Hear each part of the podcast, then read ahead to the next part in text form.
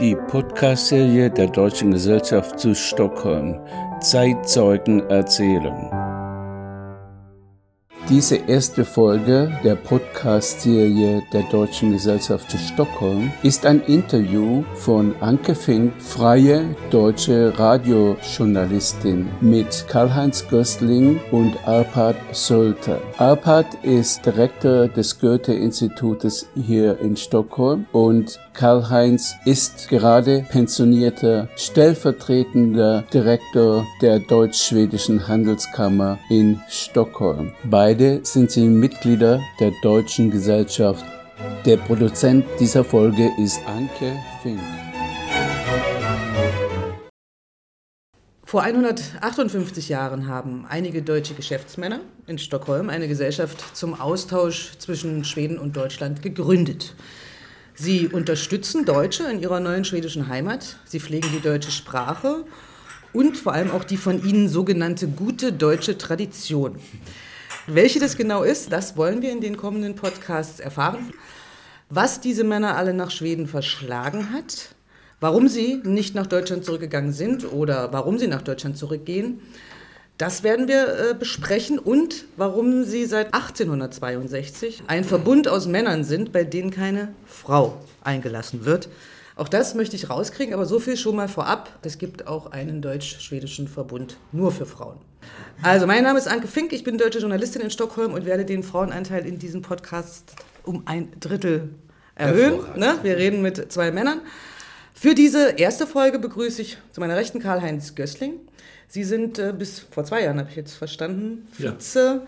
der Deutsch-Schwedischen Handelskammer gewesen und Arpad Sölter, noch Institutsleiter des Goethe-Instituts bis zu diesem Sommer im Jahr 2020. Karl-Heinz Gößling, Sie leben schon seit 1984 in Schweden, also Sie haben wirklich richtig viel Erfahrung hier, sind inzwischen im Ruhestand und auch immer noch hier in Schweden ansässig, sind also nicht zurückgegangen. Arpad Sölter ist seit fünf Jahren in äh, Stockholm als Goethe-Institutsleiter und dann geht es zurück nach Deutschland. Oder wo ziehen Sie hin im Juli? Ich ziehe am 23. Juli Richtung Slowenien, ans Mittelmeer. Ach, wunderbar. Um mich dann ein bisschen aufzuwärmen. Aber dann nach Ljubljana oder wo ist In das? Ljubljana. In Ljubljana, okay, alles klar.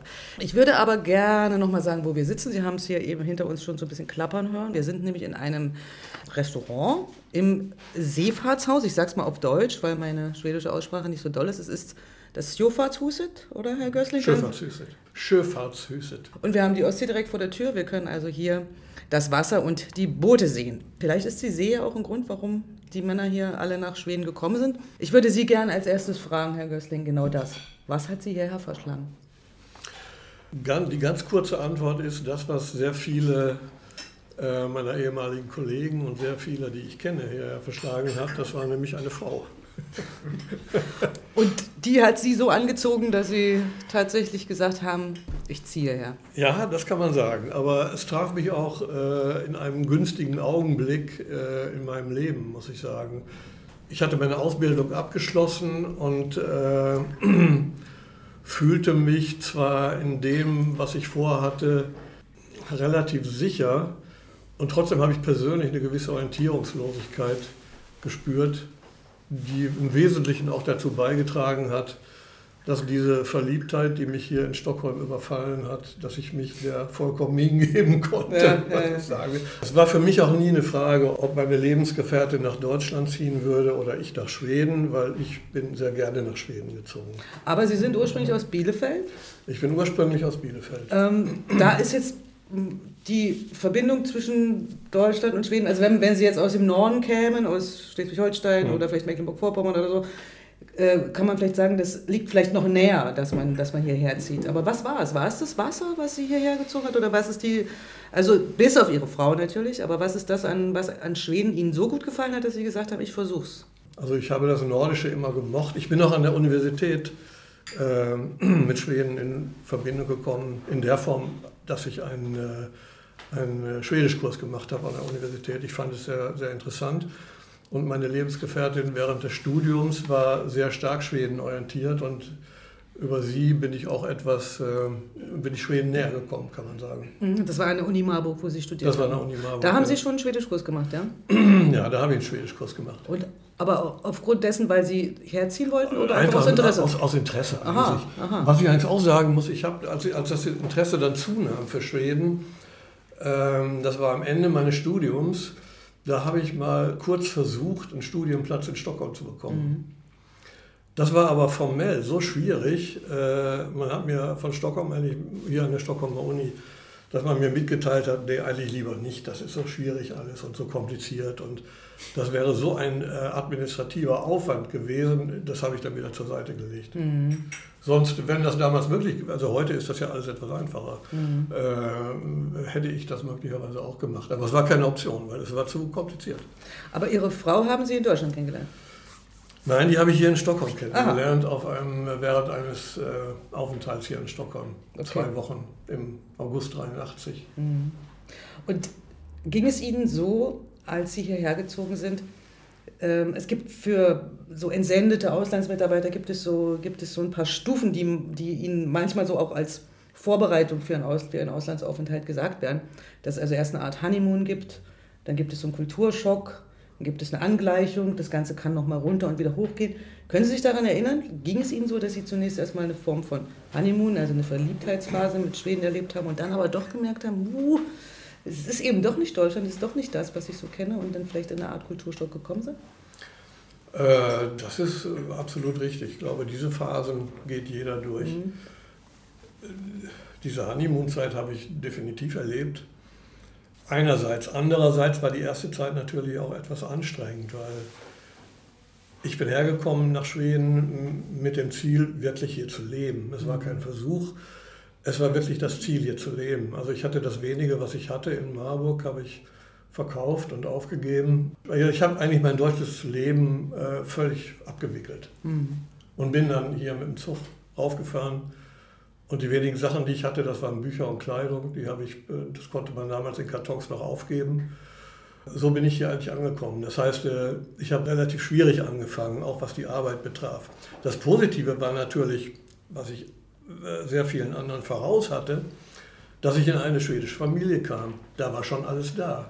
Da war das soziale Umfeld da, das mich sehr herzlich aufgenommen hat. Das war natürlich eine große Hilfe. Mhm. Aber es war natürlich schon ein Kulturschock, weil ich hatte in Deutschland die Universität, das war eigentlich so das Zuhause, was ich zu der Zeit hatte. Und ich hatte, sah mich hier plötzlich vor einer Situation, hier habe ich eigentlich gar nichts. Mhm. Hier muss ich erstmal irgendwo, irgendwo anfangen. Und ich hatte auch keine Verbindung. Also äh, ich kannte niemanden, der jemanden kannte, der möglicherweise was hätte tun können. Und so ging das relativ langsam los eigentlich mit Arbeiten, die nicht so unbedingt angenehm waren, die auch mhm. nicht besonders bezahlt waren. Zum Beispiel können Sie da. Ich habe in der Buchbinderei gearbeitet, also Buchbinderei Arbeit, neun Monate mhm. äh, in einem Industrievorort, wo ich jeden Morgen um sieben Uhr rausgefahren bin. Also das war nicht so, das war nicht so das Tolle. Es war 1984. Äh, es kam durchaus vor, dass ich da mit Heil Hitler empfangen worden bin. Mhm. Also das war damals auch so ein bisschen noch in der Gesellschaft mhm. verwurzelt. Ah. Diese Art von Umgangsweise. Es hat sich ja alles sehr viel angepasst und in den Jahren hat sich sehr viel verändert. Damals war das durchaus noch so. Also das waren Dinge, die musste man ertragen können auch. Mhm. Aber ich habe sie gerne ertragen, weil ich eine längerfristige Perspektive hatte. Und Sie haben da keine Zweifel bekommen dann? Also Sie hatten dann nicht gesagt, ah, Plan B wäre vielleicht doch zurück nach Bielefeld oder Marburg oder ja, Bielefeld Hamburg, sowieso nicht, da war ich schon länger weg. Naja. Äh, ich hatte eigentlich keinen Platz, außer meiner Universitätsstadt. Aber eine Universitätsstadt verlässt man normalerweise auch nach dem Studium mhm. oder wenn man nicht an der Uni bleibt, was eine mhm. Option für mich gewesen wäre damals. Das heißt, ich hätte auch gar nicht gewusst, wohin in Deutschland. Mhm. Da gab es nichts Selbstverständliches. Und wann war so der Moment, können Sie sich daran erinnern, wann Sie gesagt haben, okay, jetzt Sie sind zwar immer sicherlich noch Deutscher in Schweden, aber jetzt bin ich wirklich da, bin ich angekommen. Das ging relativ schnell, muss ich sagen. So nach ein, zwei Jahren hatte ich schon das Gefühl, ich bin angekommen. Das hatte aber auch damit zu tun, dass ich sehr motiviert war, schnell Schwedisch zu lernen. Mhm. Ich hatte dann, der Staat hatte damals noch das Angebot, dass man als ein, ich war ein ganz normaler Einwanderer. Äh, dass man als Einwanderer einen Sprachkurs äh, bekam, drei Monate, jeden Tag, jeden Tag halbtags. Und dafür, glaube ich, auch noch 1000 Kronen im Monat bekommen habe. Also das waren, was das betrifft, schon andere Umstände.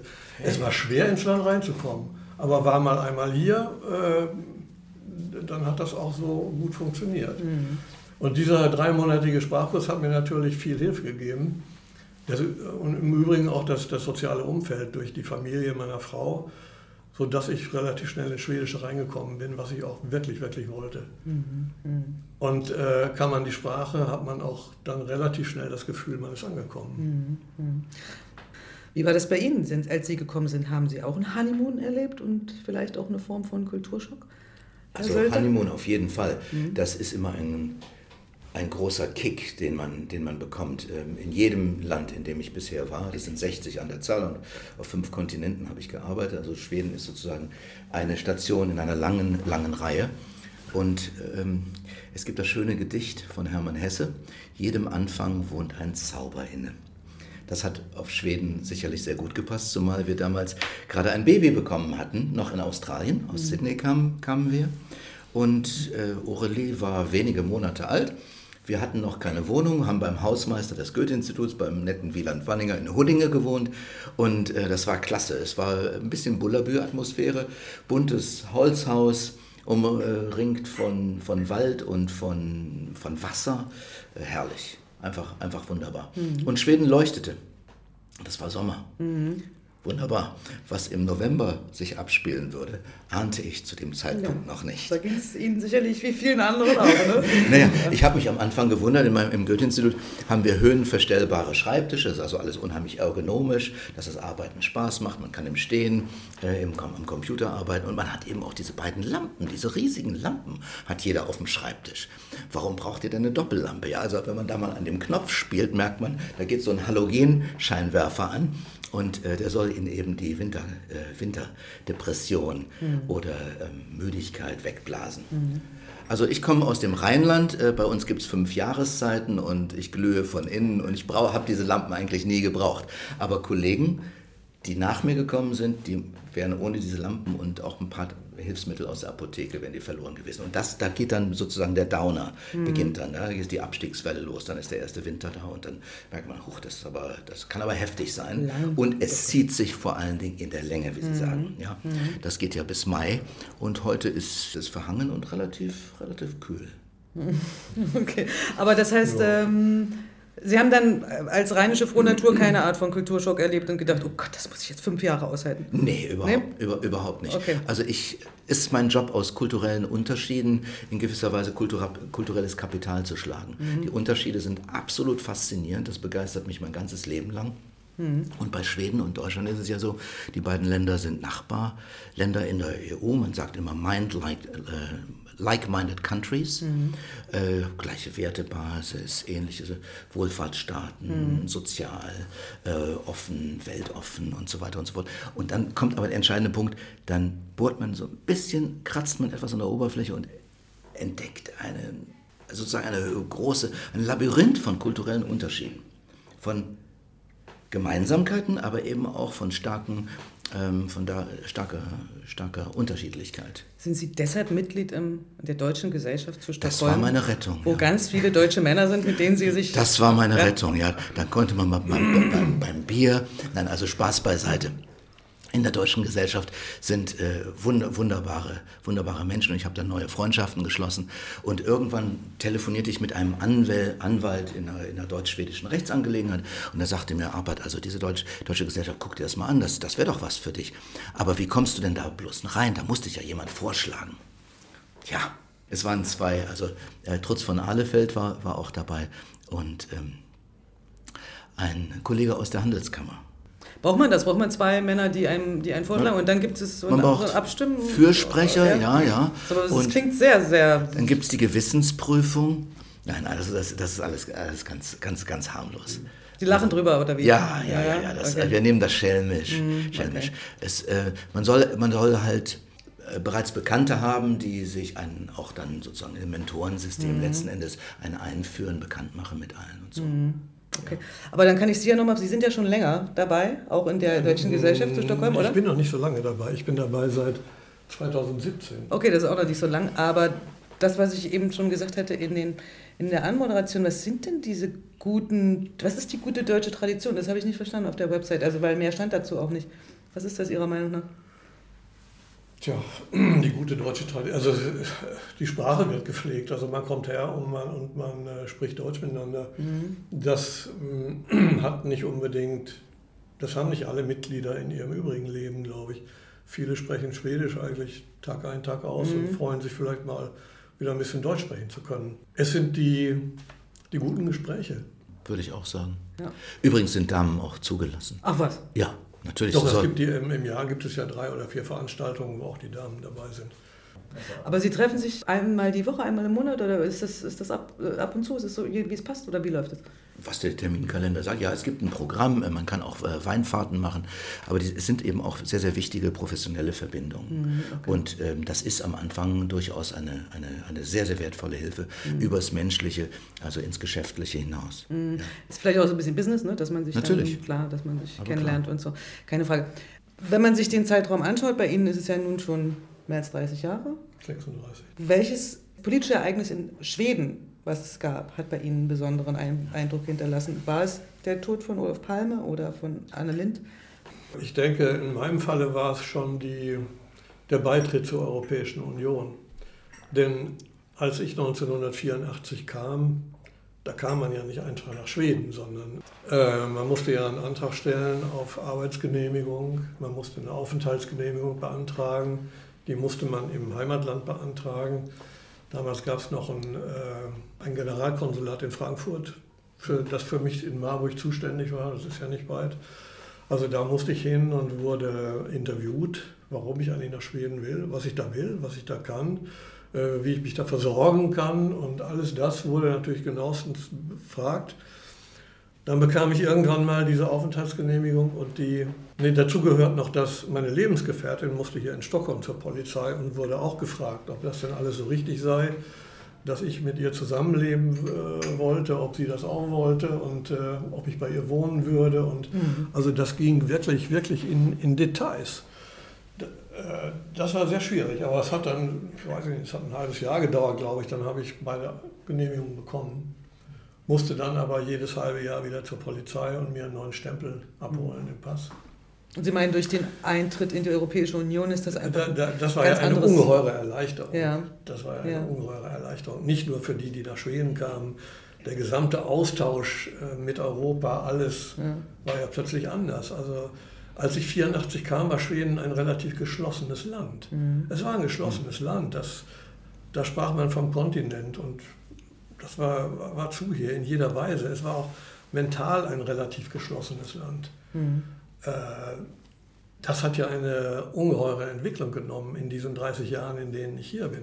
Im Zuge der Globalisierung, im Zuge der Integration von, von Flüchtlingen, äh, Schweden ist ein internationales und ein, ein offenes Land geworden. Mhm. Und damals, als ich kam, war, der, war das Gegenteil der Fall. Mhm, interessant. Ja. Und das war, das war schon interessant, äh, diese Zeit mitzumachen auch. Und warum sind Sie erst 2017 dann Mitglied in der Gesellschaft, Deutschen Gesellschaft in Stockholm geworden? ja, ich muss, ich muss dazu ehrlich sagen, ich habe die Frage schon mal bekommen in den, in den 90er Jahren. Mhm. Aber ich war damals, ja, ich habe ja mein Berufsleben eigentlich mit Deutschland verbracht und mit Deutschen. Und ich habe mein Berufsleben auch mit der deutschen Community in Stockholm verbracht. Weil Sie bei der deutsch-schwedischen Handelskammer genau, gearbeitet genau, haben. Genau, da hatten wir, wir hatten immer Kontakte zum Goethe-Institut, äh, wir hatten immer Kontakte zur Botschaft, wir hatten immer Kontakte zu den äh, deutschen Geschäftsleuten hier in Schweden. Mhm. Also diese Kontakte hatte ich alle mhm. eigentlich. Äh, und es war mir ich dachte, ich habe dieses deutsche Leben, acht Stunden am Tag. Wenn ich nach Hause gehe, habe ich mein schwedisches Leben. Von daher war es lange Zeit für mich nicht attraktiv, Mitglied in der Gesellschaft zu werden. Dann natürlich, äh, wenn man alt wird, wird man religiös. sah ich natürlich auch die Pensionierung auf mich zukommen. Gleichzeitig habe ich auch sehr nette Leute kennengelernt, die in der Gesellschaft waren. Mhm. Und äh, das hat meine Ansicht dazu dann schon doch verändert und ich bin dann Mitglied geworden und ich muss sagen, ich freue mich, dass ich das gemacht habe und bin, freue mich wirklich drüber und finde, die Gesellschaft ist äh, eine fantastische Gesellschaft, auch mit einer Geschichte, die mich natürlich ungeheuer fasziniert. Mhm. Und bei Ihnen, wenn man jetzt die letzten fünf Jahre sich anschaut, gab es da auch so ein politisches Ereignis oder ein gesellschaftliches Ereignis, wo Sie sagen würden, boah, das war hier für Schweden und auch für meine Beziehung zu Schweden nochmal interessant. Also war interessant, es hat mich einfach verändert oder es hat was mit mir gemacht. Unbedingt. Ich würde sogar sagen, es war nicht eins, sondern waren drei Erlebnisse, mhm. die ich ähm, sicherlich auch mitnehmen werde. Es gab einen Terroranschlag in diesem weltoffenen, migrationsfreundlichen Schweden. Auf einmal rast ein Migrant durch die Fußgängerzone, äh, bringt dabei Menschen um, Kinder sind auch äh, ums Leben gekommen. Das ist ein Steinwurf weit weg von der Brüggergarten 12a, in der das Goethe-Institut und das Institut des Cervantes, also das spanische Kulturinstitut, ähm, sind. Die Hubschrauber kreisen über ihnen und sie überlegen, was machen sie denn jetzt? Da laufen Menschen durch die Straßen, lassen sie die jetzt rein? Dann beginnt schon sozusagen der Medienapparat. Das Telefon hörte nicht mehr auf zu klingeln. Äh, Tagesschau, aber Deutschlandfunk. RTL rief an und sagte, nennen Sie mir Ihren Preis für ein Exklusivinterview. Wir fliegen jetzt gleich mit einem Kamerateam rein. Wir wollen Sie sehen. Vor dem Schauplatz. Am besten, am besten vor, vor Plastiktüten, in denen noch jemand liegt, so ungefähr. Ne? Ähm, habe ich gesagt, ich, ich, bin Leiter des Goethe-Instituts, Exklusivinterviews und gegen Preis. Das ist leider äh, nicht im Zuge unserer Compliance ähm, möglich. Die sind dann trotzdem, trotzdem gekommen auf das Interview mit mir mussten sie verzichten. Aber das, das war ein Moment, wie Schweden damit umgegangen ist, auch danach. Lagen an der, an der Todesstelle, äh, wurden, wurden Blumenkränze aufgelegt. Also diese, diese ganze Atmosphäre, die, die ist sehr, sehr intensiv gewesen, weil es auch so unglaublich, der Terror auf einmal unglaublich nah, mhm. nah war. Und sie wussten ja auch nicht, ist das der Auftakt jetzt für eine ganze Terrorserie? War das ein Täter oder sind das mehrere? Das wusste ja die Polizei damals auch noch nicht. Ich fand, Schweden hat das mit beeindruckender Coolness und Professionalität geregelt. Die nächste Sache, die kulturell interessant ist, der Nobelpreis. Es gab 2018 äh, die Verleihung des Nobelpreises an denjenigen, dessen Lieder ich singe auf Bob meiner Dylan. Gitarre. Bob Dylan. Mhm. Ja, also da, da war erstmal, hoppla, ist das jetzt niveaulos, ist das bedeutungslos, was ist aus der Akademie geworden, geht jetzt alles sozusagen kulturkritisch betrachtet hier den Bach runter, jetzt wird da irgendwie so ein wilder ähm, Sänger aus den 60er Woodstock irgendwie und der kriegt jetzt den Nobelpreis, darf doch nicht wahr sein. Also das war ja ein Auftakt zu etwas. Äh, parallel dazu die MeToo-Debatte und als ich ankam in Schweden, Schweden, sagte mir eine Kollegin aus der französischen Botschaft, Achtung Arpad, da gibt es diesen Keller in Stockholm, dieser Kulturkeller, den leiteten Franzose. Und lass da niemals, lass da niemals eine Praktikantin hin, lass da niemals eine Kollegin hin, niemals deine Alex, meine Frau. Wirklich, ja? Die hat mich nach zwei oder drei Wochen war es nach meiner Ankunft mhm. gewarnt. Sie wissen, jetzt spulen wir in der Zeit nach vorne. Ähm, es gab einen riesigen Skandal, der Mann wurde verhaftet, ist im, äh, ist im Gefängnis gelandet und die ganze Akademie wurde erschüttert durch, diesen, durch, die, durch diese Geschichte. Also es bedurfte nur eines einzigen Franzosen, um die schwedische Akademie, also sozusagen äh, in, er, in, Erdbeben ähm, mhm. Schock zu versetzen. Das war, also war kolossal. Dann gab es zwei, zwei Jahre keinen Nobelpreis und dann eine Doppelverleihung an Olga Tokarczuk, wie wir wissen, die polnische Nobelpreisträgerin, und an Peter Handke, der auch nicht ganz unumstritten ist. Dann hat er am Grab von Milosevic eine Rede gehalten und den äh, Balkankrieg und die serbische Kriegsaggression verteidigt. Also im Zuge dieser Debatte äh, gab es im Grunde genommen ein Rauschen hier, was durch die ganze Kulturlandschaft Schwedens gegangen ist, weit darüber hinaus. Eine riesige Debatte, was macht das Land und was viele ja denken im Ausland ist, da wird ein Autor geehrt in Wahrheit ehrt sich das Land ja sehr raffiniert selbst durch die Nobelpreise. Alle gucken auf Schweden, alle achten auf dieses Datum, ähm, alle Mediziner, alle Forscher von Rang und Namen warten auf das Datum. Kommt jetzt der Anruf? Und die dritte Zäsur, politisch, medizinisch, virologisch, natürlich Corona. Mhm. Wir haben jetzt diese Pandemie, sie wütet weiter. Wir haben uns hier heute zu diesem Interview alle mit sozialen Abstandsregeln begrüßt, halten soziale Distanz, auch wenn wir eng befreundet sind. Und im Nachhinein werden wir erst wissen, was, der richtig, was die richtige Entscheidung war. Aber momentan sieht es ja so aus, dass die Dänen die Schweden nicht in den Sommerurlaub lassen wollen, die Norweger auch nicht, die Finnen auch nicht. Und ich werde bei meiner Ausreise mit meiner fünfköpfigen Familie vermutlich in Quarantäne in Deutschland landen. Also diese drei Ereignisse sagen ja irgendwie auch was. Sie sagen ja auch was, dass Schweden eben nicht mehr so ist, wie Sie gesagt haben am Anfang, so sehr geschlossen, so eine eigene, so eine eigene Welt, sondern dass wenn hier was passiert, ist das auch relevant für andere. Unbedingt. Und wenn Schweden etwas macht, wie zum Beispiel einen äh, Singer-Songwriter zum, also zum Literaturhelden zu machen, dann müssen sie damit rechnen, dass sie dafür vielleicht auch belächelt werden oder so. Also Schweden ist ein bisschen auch aus seiner Rolle rausgekommen, nur ein, ein, so eine Art Bühlerbü zu sein, wo alles schon ganz gut läuft. Schweden eignet sich hervorragend als Projektionsfläche. Mhm. Und da ist die Bullerbü-Nummer ist eine, ja. eine der Perzeptionsebenen und es gibt eben auch eine andere. Es gibt äh, aus dem Rechtspopulismus, das ist ein failed state, das ist ein gescheitertes Land, da, mhm. die Migranten machen, was sie wollen und die Integration klappt nicht. Also diese, dieses Narrativ oder diese Erzählung gibt es auch und die Wahrheit liegt natürlich wie immer mhm. sehr, sehr viel differenzierter ganz, ganz woanders. Schweden wird beachtet. Es ist ein Land von 10 Millionen und hat erstaunliche Leistungen äh, vollbracht. Das muss man ja einfach, einfach anerkennen. Hat Wirtschafts-, wirtschaftliche Firmen und eine Exportnation, äh, die ist in, in, Anbetracht der Größe des Landes ja wirklich absolut phänomenal. Und es mhm. funkt, das Land funktioniert ja auch, auch sehr, sehr, sehr, sehr gut. Was gleichzeitig ähm, zu attestieren ist, es gibt eine schwedische Selbstzuschreibung, also Selbstattribuierung, Eigenschaften, die man sich selber äh, zuschreibt. Und dazu gehört sicherlich, äh, im digitalen Bereich haben wir die Nase vorn, im Bereich der Gleichberechtigung haben wir auch die Nase vorn. Da kommt erstmal lange nichts. Und weiter im Süden wohnen die Höhlenmenschen. Denen sind wir weit überlegen. Und ich habe von schwedischen Kolleginnen auch gehört, also, also Schweden könnte ich niemals verlassen. Also die Männer da unten im Süden, die einem noch nachpfeifen oder so weiter, das ist ja unglaublich. Also das kann ich gar nicht mehr ertragen.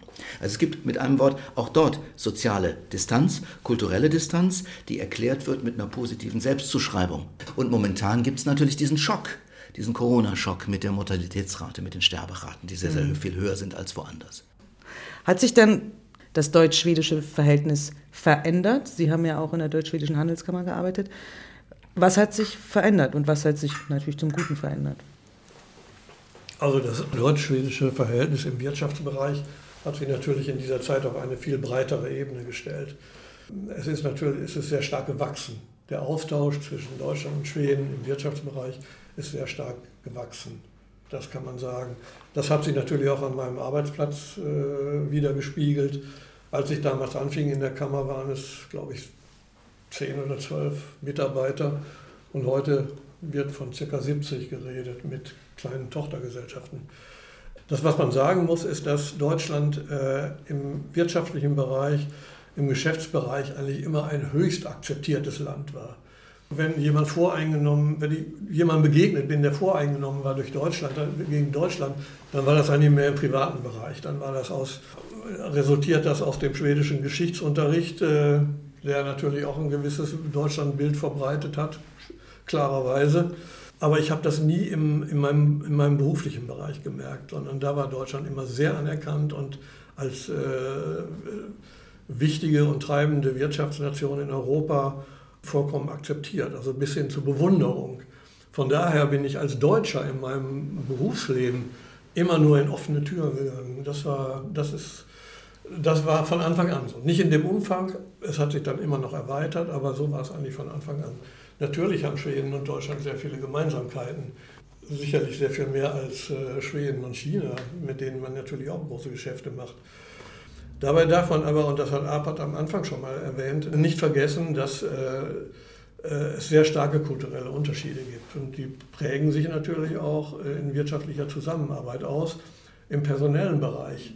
Das ist völlig klar. Was ist Hierarchie, das denn so nicht Hierarchie. Die Hierarchien. Äh, äh, Konsensusdenken. Alles das ist natürlich nach wie vor sehr stark da. Auch wenn die Globalisierung durchgeschlagen hat und auch hier angekommen ist. Äh, das ist immer noch da. Deshalb haben, war beispielsweise ähm, eine wesentliche Aufgabe in der Kammer auch äh, kulturelle Coachings durchzuführen. In dem Maße, in dem natürlich auch äh, deutsche Firmen schwedische übernommen haben. Denke da an Scania zum Beispiel. Wenn äh, deutsche äh, Führungskräfte nach Schweden kommen, mit ihrem deutschen Hintergrund, dass die erstmal eine Einführung brauchen, wie äh, Führung in Schweden funktioniert und wie sie nicht funktioniert. Daran sind auch viele gescheitert. Sie haben vorhin gesagt, je näher man dem Ruhestand kommt, desto religiöser wird man ja. vielleicht. ähm, desto schwedischer. Oder desto, desto schwedischer. Was dasselbe ist. Desto schwedischer, genau. ähm, heißt das jetzt, wenn, wenn Sie im Ruhestand sind und Sie jetzt natürlich auch so viel Erfahrung haben, dass Sie sagen, ja, ich bleibe auch hier, ich werde jetzt auch einfach sozusagen ein schwedischer Rentner sein? Oder haben Sie vielleicht doch mal gedacht, hm, vielleicht zurück nach Deutschland, weil die kulturellen Unterschiede sind doch so, dass sie mich vielleicht beschränken oder behindern? Nein, zum ersten, zum einen habe ich die Kultur, habe ich die, die schwedische Kultur ja auch äh, nicht abgelehnt. Es gibt ja sehr viele interessante und gute Sachen in der schwedischen Kultur. Wenn ich nur denke an, das, an, den, an den Umgang am Arbeitsplatz, der ist ja doch wesentlich freundlicher hier in Schweden. Und besonders für uns Deutsche, für uns siezende Deutsche, ist natürlich schon mal das Duzen hier was ganz Besonderes, finde ich. Andere Länder merken das möglicherweise nicht so, aber wir merken das. Duzt man sich, ist das für uns etwas anderes, als wenn andere Landsleute sich duzen. Ich wollte nur sagen, ich finde es angenehm, es macht das Arbeiten miteinander leichter hier in Schweden. So mehr auf Augenhöhe oder was ist das, was das du denn machst mit ihm? Augenhöhe nicht unbedingt, aber es ist einfach freundlicher, mhm. es ist ein bisschen offener, zugänglicher. Mhm. Das ist es, glaube ich. Und vielleicht noch mal ein bisschen deutlicher meine Frage, wollen Sie hier sterben? Ja, ich denke ja. ja. ja das doch schon, ja. Genau, die Frage, ein schwedischer Rentner zu sein. Ich habe hier in Schweden länger gewohnt, als ich in Deutschland mhm. gewohnt habe. Mhm. Nach 36 Jahren äh, fühle ich mich sehr zu Hause hier und äh, kann mir eigentlich auch nicht vorstellen, wieder nach Deutschland zurückzuziehen. Ich ich vermisse Deutschland nicht. Ich bin ab und zu da, jetzt die letzte Zeit nicht so häufig, aber im Grunde bin ich relativ häufig da. Deutschland ist für mich eine Selbstverständlichkeit, immer geblieben auch. Es hat sich völlig ausgeglichen eigentlich. Wenn ich in Deutschland bin, bin ich deutsch, bin ich dort, akzeptiere alles, lebe mit dem, was da ist, positiv, negativ. Und wenn ich hier bin, bin ich schwedisch und lebe mit all dem, was schwedisch ist, positiv und negativ. So einfach ist das. Und träumen und denken Sie in Schwedisch manchmal? Schwer zu sagen.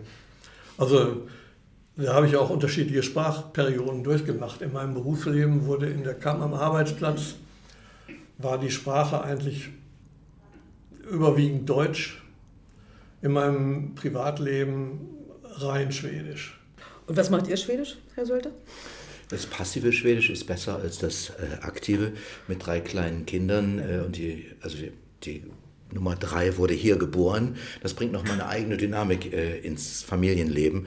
Und die Nächte werden auch ein bisschen kürzer zum Vokabellernen. Mhm, mhm, okay, verstehe. Aber wenn Sie mit Leuten hier in Kontakt kommen, reden Sie dann Deutsch, Englisch oder Schwedisch? Es kommt äh, ganz drauf an.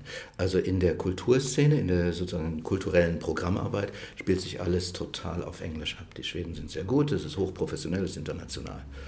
Und im Bildungsbereich, also die deutsche Sprache zu fördern und auch für sie zu werben.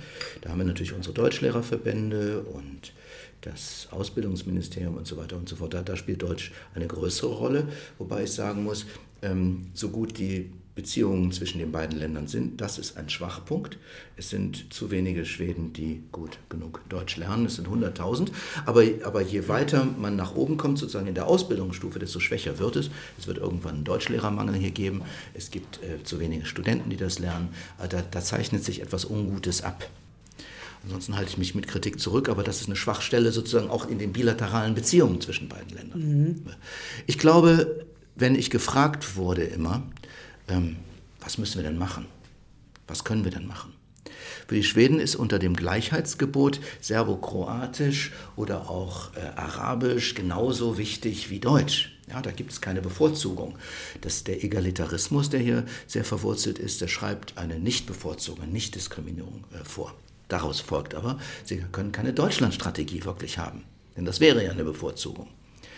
In dem Moment, wo den Schweden das wirklich schaden wird, im Export, wird sich das ändern, vorher nicht. Und da können wir so viel äh, uns über den Zaun hängen und äh, turnen und das hinzu, kann Purzelbäume ähm, machen und noch fünf Liter Kaffee mit dem im Bildungsministerium trinken, das wird nichts nutzen. Irgendwann kommen die Schweden auf den Trichter, wenn es ihnen schadet. Mhm. Oder wenn sie eine Nutzenerwartung haben, die mhm. an die deutsche Sprache gekoppelt ist. Ich glaube, Verträge schließt man am besten mit dem Land ab, von dem man letzten Endes, äh, mit dem man in den engsten ähm, ökonomischen Beziehungen steht, in der Zielsprache. Also, und das heißt für einen baden-württembergischen ähm, Autolieferanten, in Zulieferbetrieb heißt das, der spricht lieber Deutsch mhm. als Englisch. Mhm. Und würden Sie denn sagen, dass die gute deutsche Tradition, die im, auf der Website der Deutschen Gesellschaft zu Stockholm steht, die deutsche Sprache ist? Also was die gute deutsche Tradition ist, ähm, ich würde mal sagen, das sind die Sekundärtugenden, aber ich kann aus meiner Sicht, also aus einer kulturellen und kulturpolitischen Sicht sagen, es gibt in Schweden einen Resonanzboden. Man interessiert sich für bestimmte Teile der deutschen Geschichte und der deutschen Kultur und Sprache sehr.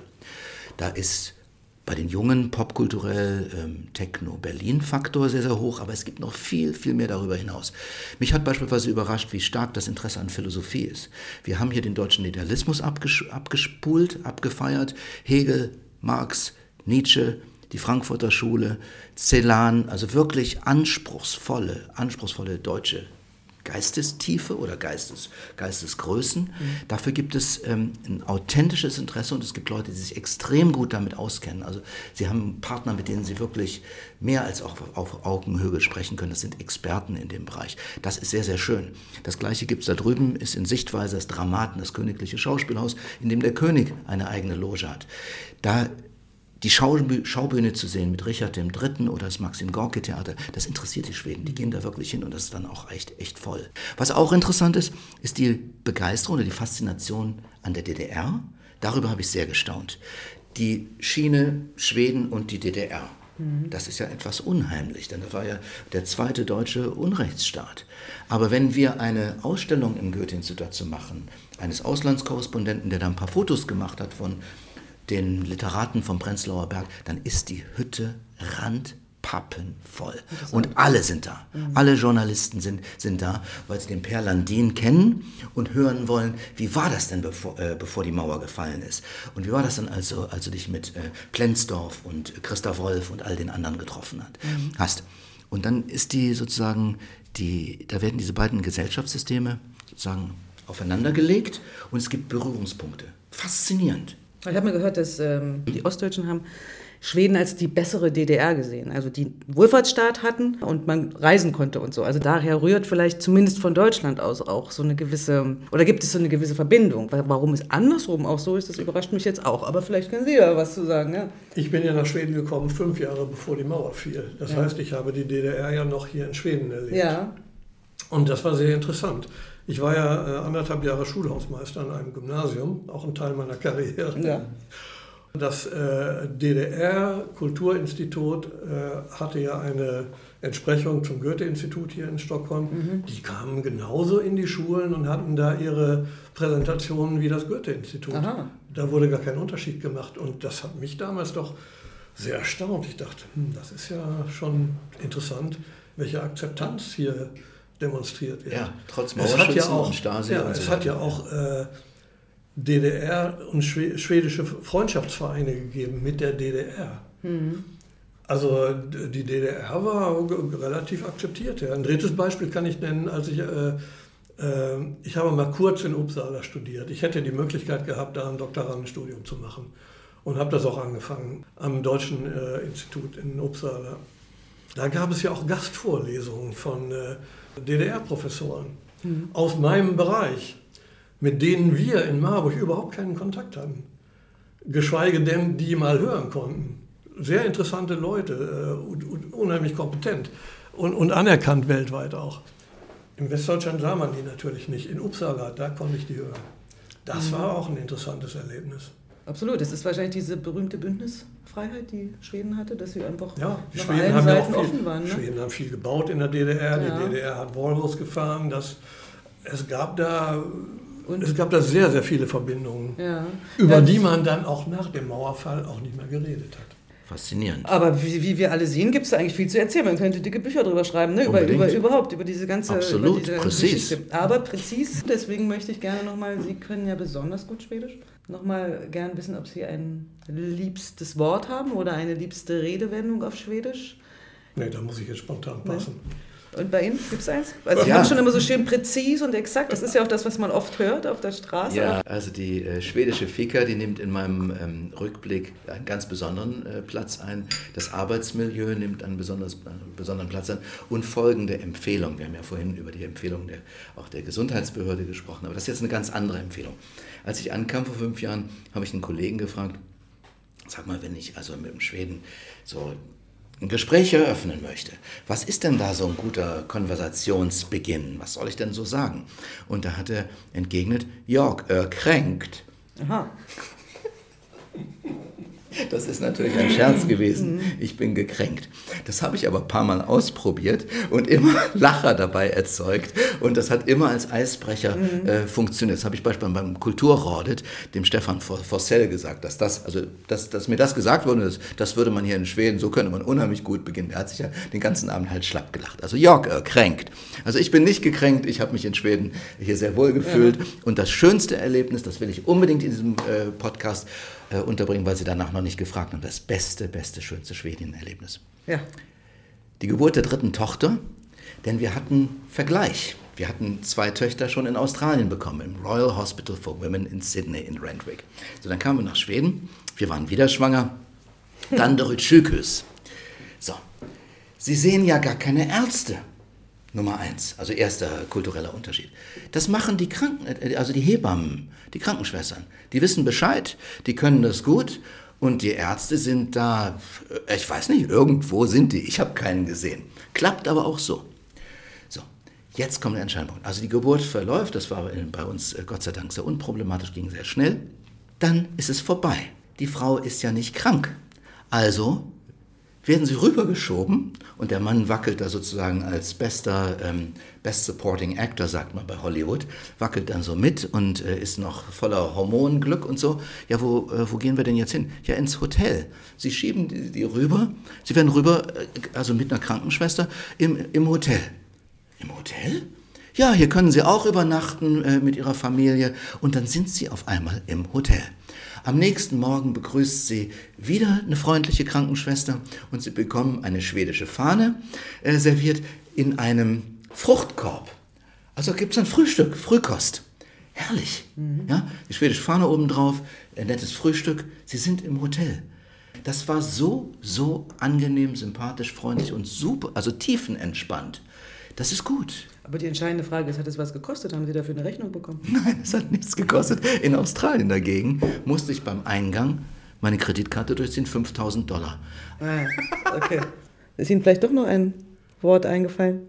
Was mich immer fasziniert ist, äh, da ich ja von meiner sprachlichen Ausbildung auch so eine Sensibilität für Sprache habe, mhm. die Politikersprache hier in Schweden die ist noch, noch wesentlich ausgeprägter im Nichts zu sagen als die deutsche Sprache. Ist euch das mal aufgefallen? Ja. Noch ausgeprägter. Ist mir es ist mir auch jetzt in der ganzen, in den Pressekonferenzen äh, zum Corona aufgefallen. Es werden Deutsch, es werden neue Wendungen plötzlich entstehen, da neue Phrasen. Man, man, also man maximiert eigentlich äh, das, was möglich ist, noch sprachlich. Man verstärkt nicht nur, man verstärkt auf, man kommuniziert nicht nur, man, kom man kommuniziert raus. Es wird also sprachlich alles sehr intensiv dargestellt, ohne dass ein Sinn dahinter steckt eigentlich. Mhm. Das können die hier in Schweden noch besser als in Deutschland. Ja, der Eiertanz, ja. Der, der, der ist relativ kultiviert. Sagen, das dass man nicht sagen mit interessanten Wortkombinationen man, und genau, Wortkreationen. Wo der Gegenüber hinterher im Unklaren ist, was soll das bedeuten? Was, hat, was meint er? Was hat sie jetzt ja. gerade gesagt? Ja. Und diese Schwingung des Unbestimmten, die trägt dann man mit sich her und nimmt die mit und die schwingt dann in einem weiter. Fünf Jahre lang